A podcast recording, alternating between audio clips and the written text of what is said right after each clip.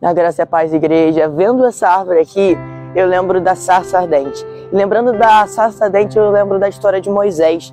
E com a história de Moisés, a gente aprende algo muito importante sobre Moisés, ele não se conformou. E quando a gente lembra e vê a história de Moisés, a gente vê que o meio do a inconformidade gera o propósito. A gente vê o exemplo de Moisés. Moisés ele estava vendo uma sarça pegar fogo. E se fosse outra pessoa, talvez não iria ligar, iria passar andando, mas, mas às vezes ele não se conformou com aquela sarça que pegava fogo, mas não queimava e foi lá ver o que era.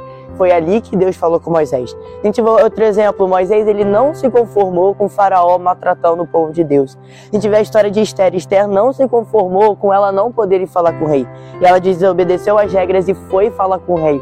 E assim Esther cumpriu o seu propósito. Isso que eu quero falar com você, quero falar para você, que você não venha se conformar. Porque quando você, quando você se conforma com as coisas, você não consegue cumprir seu propósito. A Bíblia fala da igreja de Laodiceia. A igreja de Laodiceia, a Bíblia fala que ela não era nem quente nem fria, ela era morna. Ou seja, era uma igreja que não era nem totalmente fria nem totalmente quente. Ela estava, in, ela, se, ela estava conformada com a posição que ela estava. Eu quero te perguntar, te dizer, será que você tem se conformado? Não se conforme com esse mundo e vá cumprir o seu propósito.